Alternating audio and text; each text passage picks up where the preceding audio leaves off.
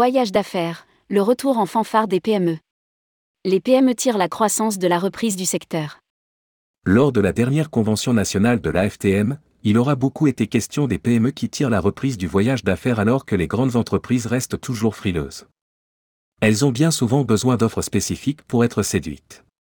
Rédigé par Laurent Guéna le lundi 24 octobre 2022.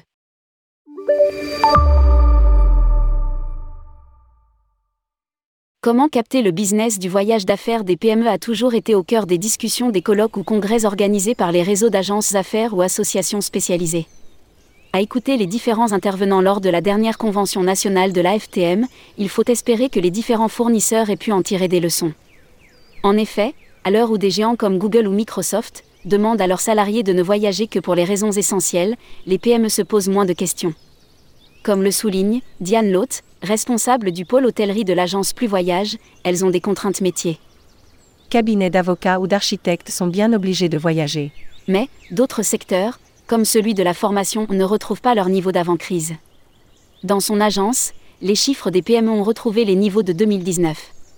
Elle note aussi que, par rapport à 2019, le volume d'affaires hôtellerie a augmenté de 10%, à pondérer toutefois avec l'inflation. Bruno Dis, directeur commercial de Hertz, abonde.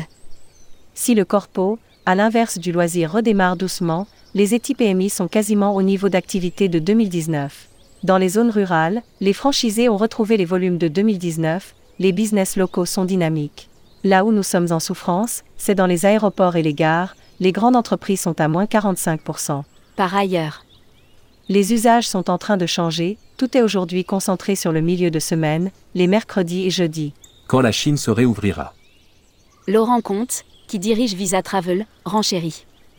Depuis quelques mois, on voit des PME-PMI prendre des décisions d'investissement. Ce ne sont pas des voyages à 5, elles y vont parce qu'il y a un salon et qu'elles ont des produits à vendre.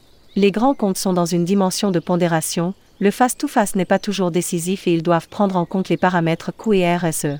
Il note aussi avoir de nouveau des demandes de renseignements sur la Chine. Dès que cela va rouvrir, les entreprises se disent il faut que j'y aille.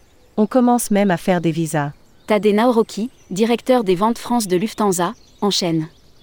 L'ouverture du marché chinois va donner un coup de boost à toutes les activités.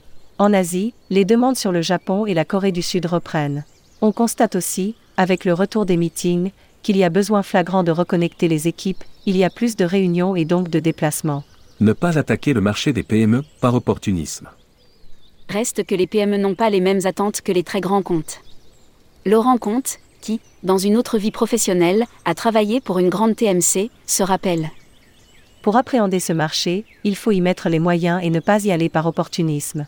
Ce que semble avoir bien compris, Cécile Bérouc, directrice des ventes Adagio.